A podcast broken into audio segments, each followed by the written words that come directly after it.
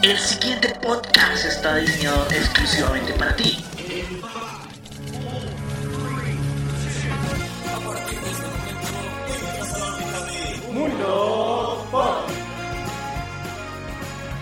Spider-Man es nuestro superhéroe favorito y qué mejor que tener una segunda cápsula para hablar de nuestro amigable vecino, esta vez encarnado por Miles Morales. Hola frikis perdidos del universo 616, bienvenidos a una nueva cápsula geek de Mundo Pop Geek hablemos de los poderes y habilidades que tiene el señor Spider-Man a cargo de Miles Morales. Pues bien, posee una fuerza sobrehumana. La fuerza de Miles es de clase 5, es decir, que es capaz de levantar 19 toneladas de peso sobre su cabeza usando ambos brazos. Su fuerza física también se extiende a sus piernas, lo que le permite ser capaz de alcanzar una altura de varios pisos de un solo salto. Esta extraordinaria fuerza arácnida le ha permitido levantar autos o causar daño a una persona sobrehumana con gran facilidad. Agilidad sobrehumana. Araña que le brindó a Miles sus poderes también le proporcionó una flexibilidad corporal increíble. Sus tendones pueden prolongarse mucho más allá de las personas ordinarias, permitiéndole tomar sus tan características poses de araña. Su combinación de agilidad, velocidad y reflejos le permiten esquivar incluso los ataques de seres que por la naturaleza de sus poderes pueden moverse a grandes velocidades. Reflejos sobrehumanos. Sus reflejos y movimientos le permiten esquivar casi cualquier objeto que viaje a grandes velocidades. Balas, proyectiles, rayos láser y etcétera. Su capacidad de movimiento y reflejos son tales que él es prácticamente intocable. Su extraordinaria agilidad, reflejos y velocidad en combinación con su sentido arácnido le permiten escapar de cualquier ataque como si nada. Durabilidad sobrehumana. Su durabilidad es de niveles superhumanos, siendo sus tejidos más duros que los de las demás personas mortales, permitiéndole resistir ataques y daños físicos que matarían a cualquier ser humano normal. Resistencia sobrehumana. La musculatura avanzada de Miles produce menos toxinas de fatiga durante la actividad física que un ser humano ordinario. Esto le permite exigirse físicamente durante periodos más largos de tiempo antes de que la fatiga empiece a deteriorar su rendimiento físico. Trepar los muros. Miles puede aferrarse a cualquier superficie utilizando solo sus dedos y los pies. La medida de la cantidad de presión con la que puede adherirse a las paredes es hasta ahora desconocida, salvo que él puede manejar el levantamiento de su propio peso. Por supuesto, llegamos al sentido sentido arácnido. Aunque se ignora su naturaleza real, su sentido arácnido le ha salvado la vida muchas veces, previniéndole del peligro aún antes de que esto ocurra. Su sentido no identifica la naturaleza del peligro, pero sí le avisa de dónde proviene y qué tan peligroso es, permitiéndole reaccionar antes que el peligro realmente se manifieste. También puede reaccionar a la dirección adecuada para esquivar tal peligro. Su sentido incluso es capaz de guiarlo hasta el posible origen del peligro y le informa de la magnitud mediante el simbeo de la base de su cráneo. Su sentido sentido arácnido parece ser mucho mayor en comparación que el de Peter Parker. Por ejemplo, se produce la noche en que Peter es asesinado. Miles soñó que él mismo estaba siendo atacado por Electro, cuando al mismo tiempo el verdadero Electro se disponía a cazar y asesinar a Peter Parker a muchos kilómetros de distancia. Esto sugiere que la capacidad de Miles puede estar al límite de la precognición, en lugar de solo la advertencia del peligro inmediato. Desafortunadamente, hasta el momento no está completamente consciente de la naturaleza de este poder. También posee un rayo venenoso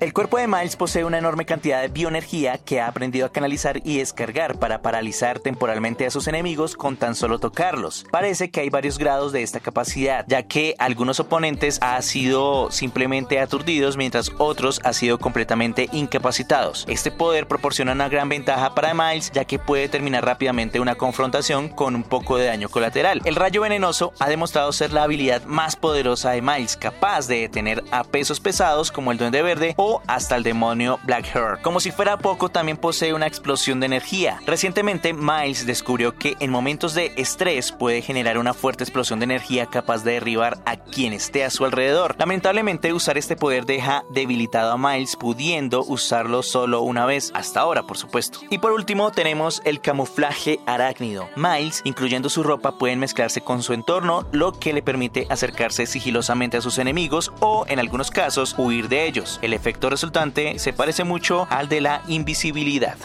Pues bien, hemos llegado al momento de saber cómo fue creado ese personaje y precisamente el escritor Brian Michael Bendis y la artista Sara Piccioli, aunque también los editores del universo Ultimate y el editor en jefe Axel Alonso fueron inspirados por una serie de ideas, tales como la elección del presidente de los Estados Unidos Barack Obama y la aparición del actor afroamericano Donald Glover vestido con un traje de Spider-Man, además del estreno de una nueva serie llamada Community. El personaje hizo su debut en la cuarta edición de la serie de Ultimate Comics Follow, una serie limitada que fue lanzada el 3 de agosto del 2011. Más tarde protagonizó el relanzamiento de Ultimate Comics Spider-Man. Pichelli también diseñó el nuevo traje de Spider-Man, un traje completamente negro con franjas rojas y el logotipo de una araña del mismo color. La reacción del público ha sido variada y algunos no aceptan el nuevo Spider-Man, mientras que otros lo han denunciado como un truco publicitario motivado por la corrección política, una acusación negada por Alonso. A pesar de que Miles Morales es el primer Spider-Man afroamericano, esto marca la segunda vez que un personaje con ascendencia hispanoamericana ha tomado la identidad del trepamuros. Miguel O'Hara, que es de ascendencia mexicana, fue el personaje principal de la serie Spider-Man 2099. Miles Morales sustituyó a Peter Parker como Spider-Man únicamente en el universo Ultimate, un universo paralelo que reimagina a los personajes originales. Y ahora para terminar, algunos datos rápidos. Miles se convirtió en Spider-Man cuando tenía 13 años, pero su antecesor, o sea Peter Parker, asumió la máscara cuando tenía 15 años. El traje negro y rojo de Miles aparece como un traje alternativo en el juego Spider-Man Edge of Time para la contraparte del universo principal de su predecesor. El apellido de Miles es Morales, que es el apellido de su madre y no el apellido de su padre Davis. Miles Morales derrotó a la contraparte de su predecesor cuando interactuaron entre sí por primera vez. Sin embargo, esto se debió a la suerte de principiante, ya que su oponente estaba confundido y sin darse cuenta, el rayo venenoso de Miles funcionó a través de su telaraña y en términos de experiencia de combate, Peter es un luchador más veterano. Miles, a diferencia de su predecesor, llevaba sus lanzarredes en el exterior de su traje, aunque con el tiempo los usó también bajo el disfraz. El mayor temor de Miles es que su identidad secreta pueda causar la muerte de su familia. Esto se ha hecho realidad en cierta forma debido a las muertes de su tío Aaron y de su madre. Los poderes de Miles y Peter son casi idénticos, pero estos difieren por dos habilidades, el camuflaje arácnido y el rayo venenoso.